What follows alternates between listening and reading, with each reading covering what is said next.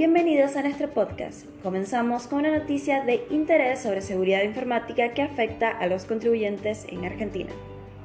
La clave fiscal es una contraseña personal, segura e intransferible utilizada para realizar trámites y transacciones con la FID y otros organismos de manera segura. Es crucial recordar que en ninguna circunstancia el organismo ni sus agentes solicitan la clave fiscal de forma verbal, telefónica, por correo electrónico, redes sociales, WhatsApp u otros servicios de mensajería instantánea. Existen cuatro niveles de seguridad que determinan los servicios a los que puedes acceder.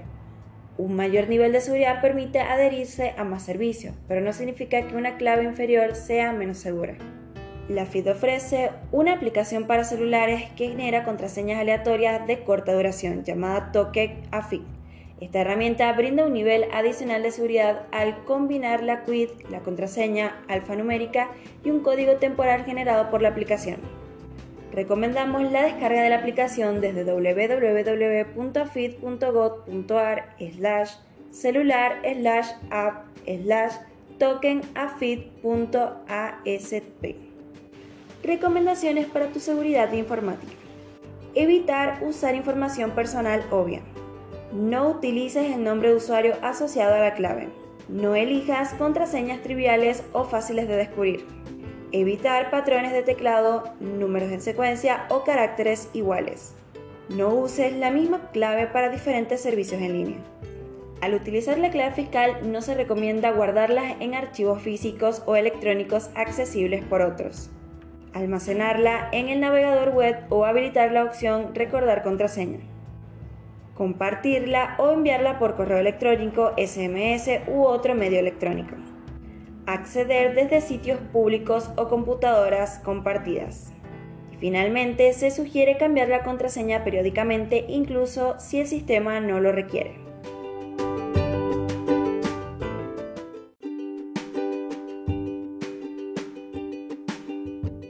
Continuando con otra noticia, este jueves 15 de febrero se llevó a cabo la reunión del Consejo del Salario Mínimo Vital y Móvil, destinada a revisar los montos establecidos desde diciembre de 2023. Durante la reunión que tuvo una duración de más de cuatro horas en la Secretaría de Trabajo, el Poder Ejecutivo, las cámaras empresariales y las organizaciones de trabajadores no llegaron a un acuerdo respecto al pedido de los gremios de establecer un piso salarial de 288.600 pesos desde febrero. Fuentes oficiales señalaron que ante la falta de consenso, el gobierno anunciará el nuevo monto del salario mínimo por decreto en los próximos tres días. El objetivo de la reunión fue evaluar el comportamiento de los ingresos en relación con los aumentos de los precios, actuando como una especie de paritaria nacional que influye en los porcentajes de aumentos salariales que podrían acordar gremios y empleadores para diversas actividades no cubiertas por convenios colectivos. Recordemos que el salario mínimo vital y móvil se mantiene inalterado desde diciembre en 156 mil mensuales, equivalente a 780 por hora. Mientras tanto, la canasta básica para un trabajador sin carga familiar fue de 491.367 y la canasta básica de indigencia alcanzó los 285.561 en el mismo periodo. En 2023 el salario mínimo experimentó un aumento de 157,8% en contraste con una inflación de 211,4%, resultando en una pérdida de 19%. Además se suma el deterioro del 20,6% durante enero, según los datos de inflación proporcionados por el INDC. ¿Qué aumento solicitaron los gremios? La Confederación General del Trabajo demandó una actualización de al menos el 85% debido a la devaluación y la inflación acumulada entre diciembre de 2023 y febrero de 2024. Por su parte, la Central de Trabajadores de la Argentina pidió un ajuste mensual que supere los valores de la canasta básica de indigencia. Las organizaciones sociales, por otro lado, reclamaron un salario mínimo igual a la canasta básica y que el monto del salario social complementario se mantenga el 50% del mínimo oponiéndose al desacople de potenciar trabajo. En esta ocasión, el salario mínimo acumula una pérdida adicional al no haber sido convocado en diciembre para acordar el nuevo valor desde enero. Al reunirse a mitad de febrero, se estima que quedaría salteado el valor de enero y está en duda si se fijará un nuevo monto retroactivo al 1 de febrero o regirá desde el 1 de marzo.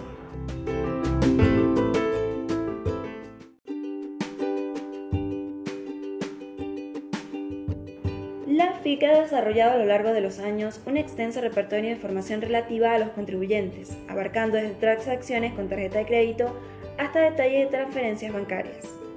Aunque la existencia de este conjunto de datos es de conocimiento general, es menos conocido que todos los ciudadanos puedan acceder a su situación económica personal a través del portal web del ente recaudador. La génesis de esta iniciativa se remonta al 2016, cuando la FIC comenzó a publicar en línea un compendio llamado Ayuda a Memoria, que consolidaba información detallada sobre cada individuo. Con el transcurrir de los años, este informe, conocido como Nuestra Parte, se ha enriquecido progresivamente, abarcando desde saldos en cuentas bancarias hasta consumos con diversas modalidades de tarjetas, información sobre facturación, titularidad de vehículos e inmuebles, así como actividades registradas en el extranjero, entre otros aspectos relevantes. Ahora bien, ¿cómo se puede acceder a estos datos personales en posesión de la FIP? Para utilizar este servicio es fundamental contar con una clave fiscal y seguir rigurosamente los siguientes pasos. Ingresar al sitio oficial de la FIP y seleccionar la opción Ingresar con clave fiscal. Hacer clic en Iniciar sesión e introducir el quit o quit correspondiente seguido de la clave personal y proceder con la acción de ingreso. En la pantalla principal se desplegará un campo de texto que indica qué necesitas, busca trámites y servicios. Ingresa nuestra en el campo de búsqueda y aguarda que el sistema muestre la opción nuestra parte para acceder a ella. Adicionalmente, los usuarios tienen la opción de consultar los datos a través de la aplicación móvil de la FIT. Aquí se presenta el procedimiento a seguir. Descarga la aplicación Mi AFIT, disponible tanto para dispositivos Android como iPhone abrir la plataforma y seleccionar la opción Ingresar con clave fiscal ubicada en la pantalla principal. Ingresar quit o quit correspondiente seguido de la clave. Dentro de los servicios disponibles, buscar acceso a nuestra parte identificándolo con un icono de un apretón de manos. Es fundamental destacar que los datos pueden ser consultados de forma agrupada por años desde el 2018 hasta el 2023.